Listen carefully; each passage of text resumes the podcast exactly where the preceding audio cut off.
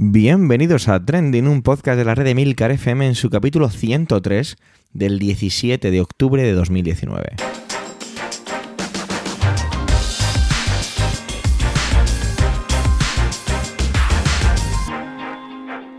Trending es un podcast sobre lo que pasa, sobre lo que ocurre, sobre las noticias que pueblan las redes sociales. Todo ello con opinión y siempre con ánimo de compartir. Por ello somos varias voces, aunque yo, Javier Soler, haga un poco de presentador. Trending es tu podcast de noticias semanal. Adelante. Sin duda esta semana cualquier trending es más pequeño comparado con lo que está ocurriendo en Cataluña. Y no se trata de apartarlo, pero sí de hacer que los árboles nos dejen ver un poco el bosque y atendamos otros trending, quizá más pequeños, quizá más modestos. Eso lo juzgaréis vosotros. Para empezar, esta semana tenemos mucha suerte, porque contamos con la intervención de Sara, nuestra incombustible podcaster de Habitación 101, un podcast de literatura, aquí en Emilcar FM. Igual Sara escuchó mi malograda cuña en el pasado capítulo 101 de hace un par de semanas y se ha sentido un poco en deuda de intervenir. O también puede que sea que el martes por la tarde-noche la estuve avasallando con fuego de cobertura de Manuel para que nos trajera el Día de las Escritoras, que ha tenido lugar este lunes. Sea como fuere, yo agradezco mucho su intervención y seguro que vosotros también. Adelante, Sara.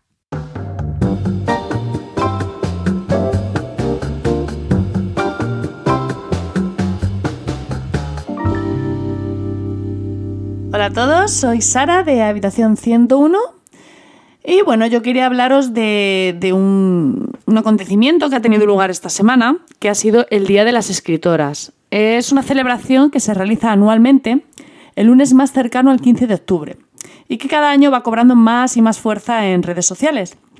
Este lunes se publicaban con el hashtag Día de las Escritoras eh, recomendaciones, artículos y listados de obras escritas por mujeres de lo más interesantes. En Habitación 101 también dedicábamos el último podcast a distopías escritas por mujeres para celebrar el Leo Autoras Octubre, que es otra iniciativa similar a esta y que también tiene lugar este mes. Pero bueno, ¿qué es el Día de las Escritoras? Bueno, la idea surgió gracias a la Biblioteca Nacional de España, a la Asociación Clásicas y Modernas y la Federación Española de Mujeres Directivas, Ejecutivas, Profesionales y Empresarias. Lo que se pretendía era compensar eh, la discriminación histórica de las mujeres en la literatura. Durante muchos años las mujeres, como sabéis, bueno, se vieron obligadas a publicar bajo seudónimo o a hacerlo directamente de manera anónima. Hay una cita que me gusta mucho de Virginia Woolf que dice, para la mayor parte de la historia, Anónimo era una mujer. Y la verdad es que no creo que le falte razón, pero bueno, eso es algo que lamentablemente nunca sabremos. Escritoras tan famosas como las hermanas Bronte o Luisa May Alcott, que es la autora de Mujercitas, se vieron obligadas a utilizar seudónimos masculinos. Pero también tenemos ejemplos más actuales, aunque hoy día parece que se recurre más al truco ¿no? de utilizar las iniciales para evitar poner un nombre de mujer en la portada, sobre todo en géneros pues, como pueden ser la, la fantasía o la ciencia ficción. Quizás el ejemplo más claro sea el de J.K. Rowling, que es la autora de la saga Harry Potter. Bueno, para que entendáis por qué era necesario un día como este, os dejo algunos datos. El premio más importante de literatura en lengua castellana, que es el Premio Cervantes, solo se ha concedido desde su institución en 1976 a cinco mujeres. María Zambrano en el 88, Dulce María Loinaz en el 92, Ana María Matute en 2010, Elena Poniatowska en 2013 y la última ganadora, que fue Ida Vitale, eh, este año, en 2019. El Nobel de Literatura, eh, que se creó en 1901, eh, solamente ha premiado a 15 mujeres. El Premio Planeta, de 1952, a 17. En toda la historia de la RAE, solo 11 mujeres han sido o son académicas. También, documentándome para esta intervención, encontré otro dato preocupante. Un estudio realizado por la Universidad de Valencia en 2013 arrojaba cifras de demoleladoras sobre la presencia de las mujeres en los manuales escolares. Solo aparecían en un 7,5% de las ocasiones. Y el estudio fue exhaustivo. Se analizaron todas las asignaturas de primero a cuarto de la ESO en 109 libros escolares de tres ediciones editoriales diferentes. Si nos vamos a géneros como la fantasía o la ciencia ficción, ya se desata la locura. Parece mentira que, un género que le debe tanto a una mujer, eh, como fue la gran Mary Shelley con su Frankenstein, se porta así con ellas, ¿no? Eh, por cierto, ella también tuvo que enfrentarse a quienes atribuían la autoría de su obra a su marido Percy. El premio Hugo, solo lo han ganado 12 mujeres desde 1953. A ver, y es, cierto que alguna de ellas, como Ursula K. Le Louise McMaster o Connie Willis, repiten. Pero también es cierto que el triplete conseguido recientemente por la estadounidense N.K. Jemisin, que es otra autora que utiliza sus iniciales, ha desatado la ira de muchos. Y si no me creéis, de verdad, buscad información sobre los sad puppies porque, porque vais a alucinar. Es, increíble. Yo cuando me enteré de esto no daba crédito. Y bueno, para terminar, eh, me gustaría invitaros a hacer un pequeño ejercicio práctico. Coged vuestra biblioteca particular, luego la lista de libros que habéis leído durante este año, o la lista de vuestros libros preferidos, y decidme, ¿cuántos han sido escritos por mujeres? Y otra pregunta, ¿seríais capaces de decirme un libro que haya sido escrito por una mujer de géneros como pueden ser la ciencia ficción o la fantasía? Y no me vale Úrsula K. que es la que siempre decís todos. Si no veis la necesidad de iniciativas como este Día de las Escritoras, no hagáis nada, seguid leyendo como siempre. Pero si creéis que hace falta, recomendad libros escritos por autoras, leedlos, descubridlos. Es tan sencillo como eso. Antonio cambia de registro respecto al inicio de semana. Recordad que tenéis el capítulo 102.5 sobre la sentencia del Prusés que publicamos este martes. Se viste de corto y le hace un poco la competencia, eso siempre con amor, a David Isasi, director del Perspectiva y su última creación, Corriendo a Nueva York. Nos va a contar una hazaña al alcance de menos que unos pocos seres humanos, ya que se trata de correr una maratón en menos de dos horas. Adelante, Antonio.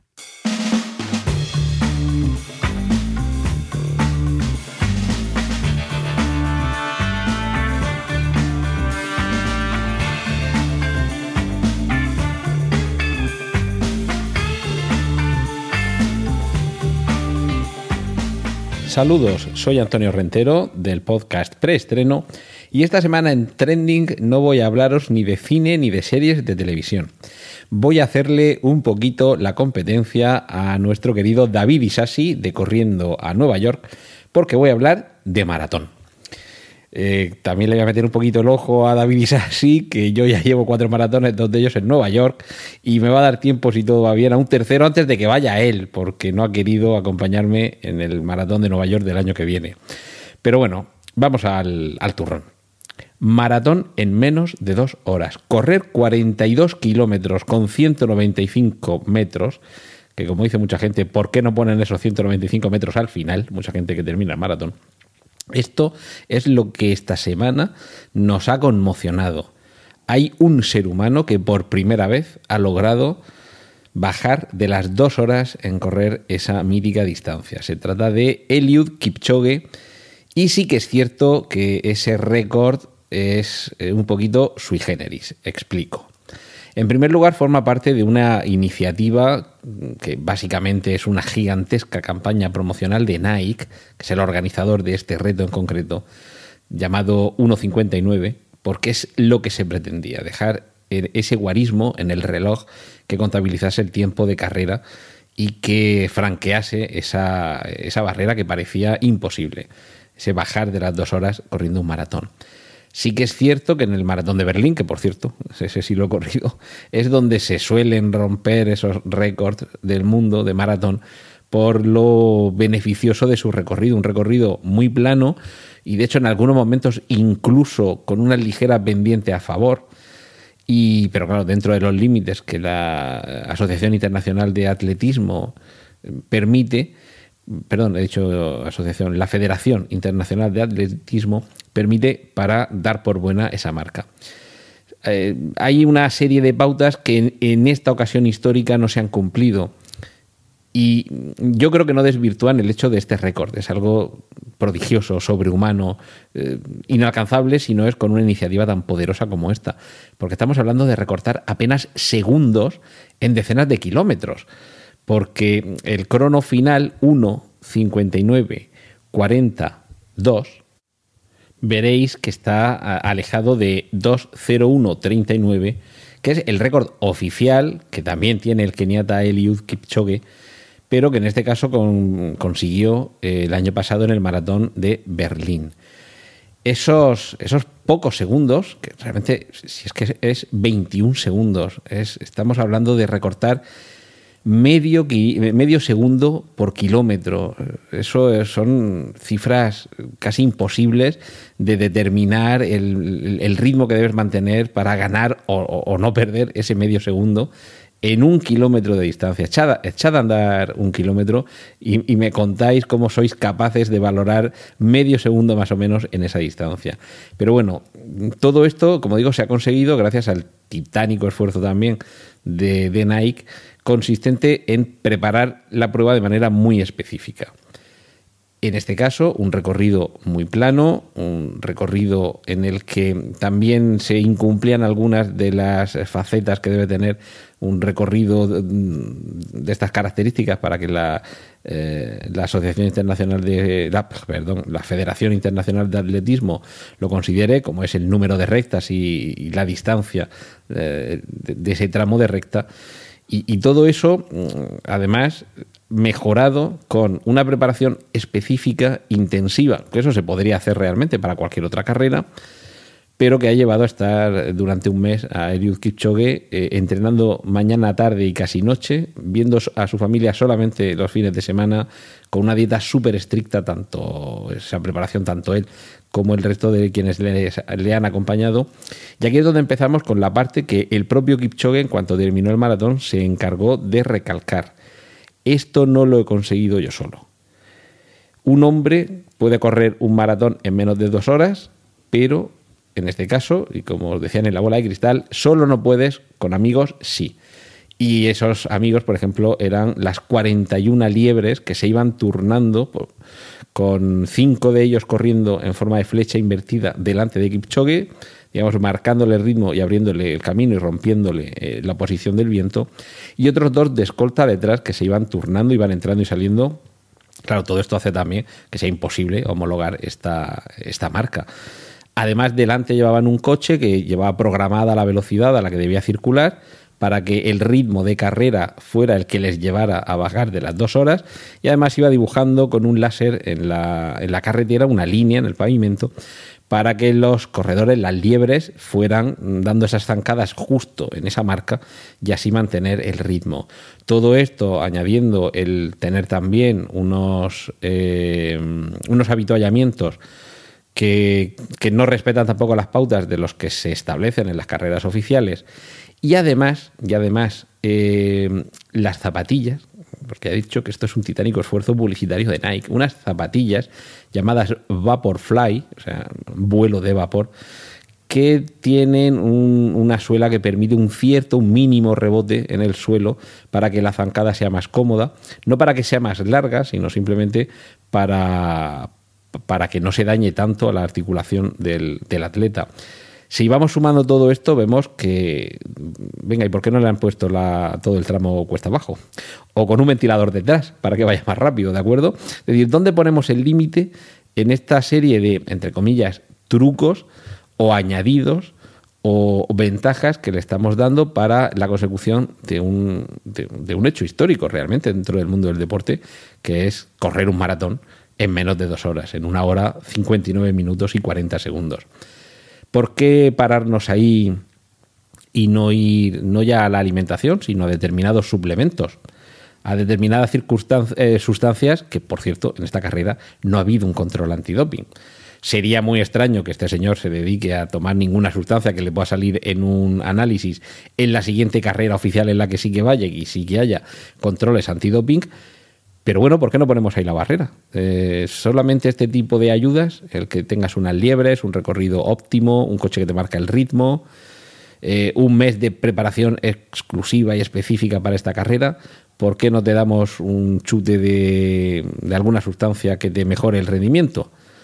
¿Por qué no te ponemos una mascarilla de oxígeno, por ejemplo, que te vaya introduciendo eh, oxígeno enriquecido en los pulmones? En fin, en algún momento hay que trazar una barrera entre las ayudas que pueden eh, mejorar eh, un tiempo y las que ya sería jugar demasiado sucio. Pero en cualquier caso, creo que las ayudas que han conseguido este, este récord de 1.59.40 podríamos llegar a admitirlas, sobre todo porque no estamos hablando de una competición. Por cierto, una de, los, de las normas que tampoco se han cumplido en, esta, eh, en este reto es que al menos tres corredores deben tener intención de competir, porque está claro que esas 41 liebres, en ningún caso, cuando llegaran los metros finales, ninguno de ellos iba a decir, oye, pues yo me siento muy fresco y muy entero, voy a, apretar y le voy a ganar a este. Eh, y, evidentemente, además, algunos entraban y salían del recorrido, con lo cual no completan el recorrido, no pueden participar. En fin, creo que debemos quedarnos con, este, con este hecho histórico. Un ser humano ha corrido 41 kilómetros 195 metros en una hora 59 minutos y 40 segundos y que seguramente esto dentro de 10, 15, 20, 25 años, este tiempo se podrá superar sin estos añadidos, sin estos trucos, dentro de una competición, que es lo bueno que tienen los maratones. Yo he corrido una carrera que un maratoniano con medalla de oro en Juegos Olímpicos ha abandonado. Sí que es cierto que yo la he terminado en seis horas y él, si, hubiera, si no lo hubiera abandonado a mitad, eh, seguramente hubiera terminado en dos horas y dos minutos. Le habría dado tiempo a correr tres maratones en el tiempo que yo corría solamente uno. Pero eso es lo que tiene también de bueno los maratones, y a esto me quería también referir para terminar. Todos somos capaces de echarnos a correr, entrenarnos, prepararnos exhaustivamente, dedicarnos uno o dos años enteros, como está haciendo David Isasi, para terminar de correr el maratón de Nueva York. Y ese, que precisamente no es de los más eh, idóneos para hacer buenas marcas, pero ese te pone en plano de igualdad con el que sí que es profesional, no es un aficionado y lleva entrenándose años específicamente para eso. Puedo decir con orgullo que tengo un amigo que terminó el maratón de Berlín en el tiempo en el que lo terminan los campeones. En menos de dos horas y media entró por la puerta de Brandenburgo por aquella meta y por lo tanto lo asistieron los fisios que están ahí para cuidar a, gente que en el dorsal no lleva un número, sino que lleva su nombre. Y eso es lo que creo con, lo que muchos pueden soñar. Si hay alguien que hoy ha podido bajar, bueno, hoy, hace unos días, ha podido bajar de la barrera en las dos horas con todas estas ayudas, es posible que hoy estemos un poquito más cerca de que pueda bajar de dos horas cualquiera, cualquiera. Evidentemente, cuando digo cualquiera es cualquiera que le dedique tiempo, que le dedique esfuerzo, que se entrene, que tenga un mínimo de cualidades y, que seguramente ese mm, cualquiera con todas las comillas del mundo, quiero decir, no un deportista de élite, sino un aficionado de élite, ese cualquiera es muy posible que hoy todavía no haya nacido, pero que esté a punto de hacerlo. Y, estoy convencido que de aquí a un par de décadas, esa cifra, ese bajar de las dos horas, será algo que habrá un, ser humano de a pie, en este caso de a pie ligero, que sea capaz de conseguirlo. Así que esto que hoy es un reto, una gesta histórica, estoy convencido de que en unas décadas, y no en muchas, habrá alguien de a pie que sea capaz de lograrlo. Corramos hacia, hacia ese sueño. En fin, esto es todo lo que quería contaros esta semana. Eh, os dejo con el resto de mis compañeros aquí en Trending. Un saludo de Antonio Rentero.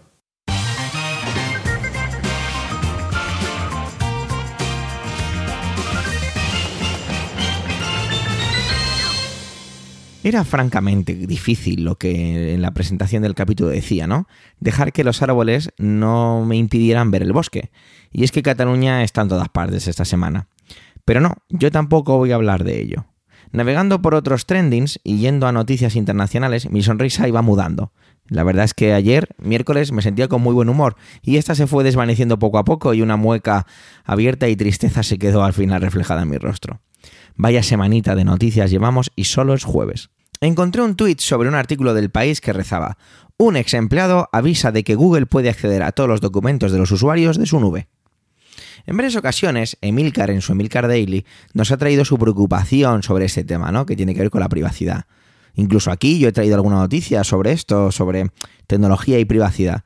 Y es que, como ya he dicho en varias ocasiones, creo que el mundo va como a dos velocidades en todo esto la velocidad a la que las cosas ocurren y la velocidad en la que nos enteramos o entendemos las repercusiones que eso tiene en nuestra vida, si es que para algunos la tiene.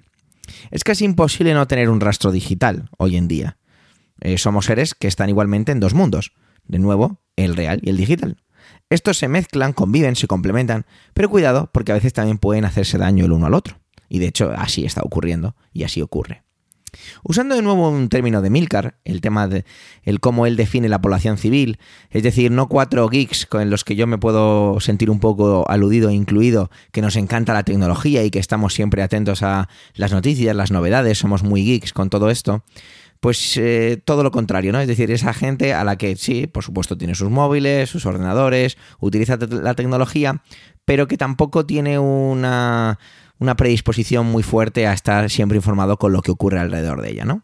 Y siempre pongo como ejemplo, pues mi entorno. Mi entorno, que yo creo que vale como cualquier ejemplo que cualquiera de vosotros, queridos oyentes, pues pudiera traer aquí o pensar en él, el entorno que le rodea.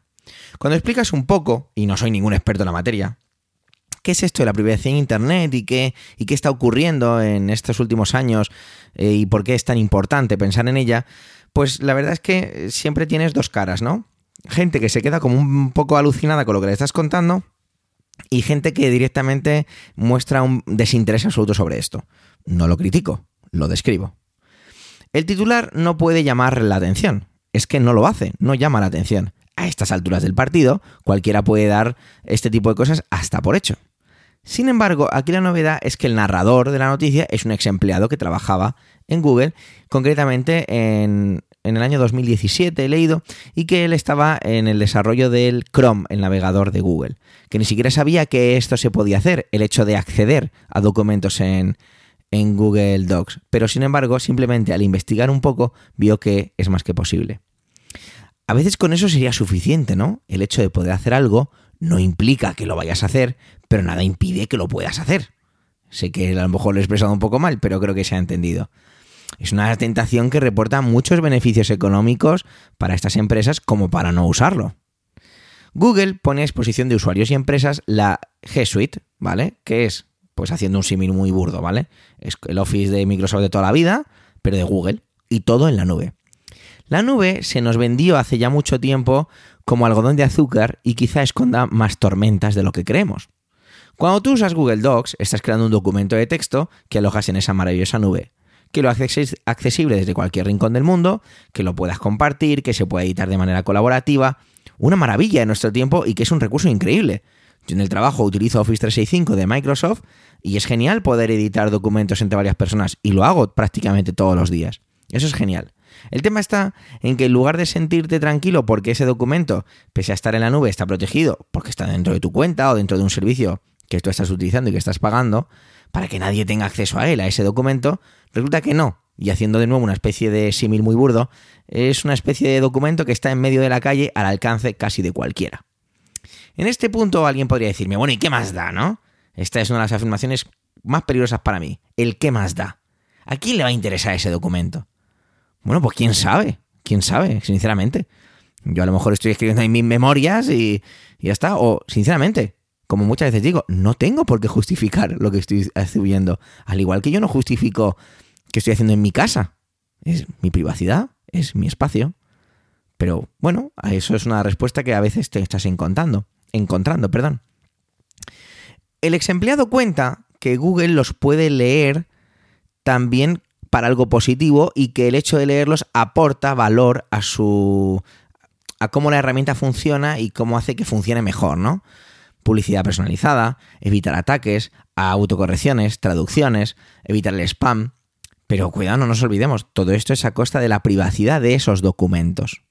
Decía que no llama la atención y que todo esto más o menos lo podemos saber porque ya se dijo que Google podía acceder a leer los correos electrónicos de Gmail. Pero bueno, vamos a volver a G Suite, simplemente lo he dicho para que no os olvidéis. Otro en la sala podría decir, bueno, pues encripta esos documentos o esa carpeta en concreto. ¿Qué es encriptar? Bueno, pues encriptar lo llevamos usando los seres humanos 2000 años. Se trata de poner claves, hacer, hacer un documento comparado, sin una parte del documento no puedes, no puedes entender la otra, ponerle contraseña, todo este tipo de cosas, ¿no? Cuando tú encriptas a nivel digital, lo que estás haciendo es crear una clave en la que sin esa clave lo que va a encontrar la persona que accede a esa, a esa carpeta, a ese documento, es un montón de caracteres sin sentido, ¿vale? Pero esto tiene un problema. De hecho, Microsoft ha implementado esto en OneDrive, en su nube, una carpeta encriptada para que tú vayas metiendo ahí todo lo que quieras y se queda protegido. De hecho, para saber más sobre esto, no puedo dejar de recomendaros el podcast de Microsoft en esta casa, en Emilcar FM, dirigido por Marmilian, Cuatro Ventanas. Pero ese empleado dice que si esto lo, que si esto lo, lo hiciera Google en, su, en la G Suite, no es que la cosa no fuera muy fácil o muy difícil, sino que es que habría cosas que directamente, y utiliza esta palabra, se romperían. Y muchas de las ventajas que comentábamos al principio directamente se perderían. Bueno, el resumen es que es complicado. o nos resignamos y alfabetizamos, alfabetizamos, perdón, haciendo que nuestros conocimientos sobre esto sean un poquito más grandes y nos haga ser más precavidos con lo que subimos o también con la manera en la que lo subimos. Sea como sea, como decía, es cada vez más difícil formar de una parte de esta sociedad digital y que no esté arrastrada por una ola gigante de información e intereses. Esta noticia es de Google, de su G Suite, pero mañana será de otra empresa. Y al otro será de otro escándalo de Facebook. Y al otro será de vete a saber. Pero lo peor de todo es que a la población civil le da igual. Y más en una semana como esta, donde los árboles no nos han dejado ver el bosque. Gracias por vuestro tiempo y gracias por querer escucharnos en este capítulo centésimo tercero. Los comentarios siempre nos aportan enriquecimiento. No dudes de dejarlos en emilcar.fm barra trending. Un saludo y hasta la semana que viene.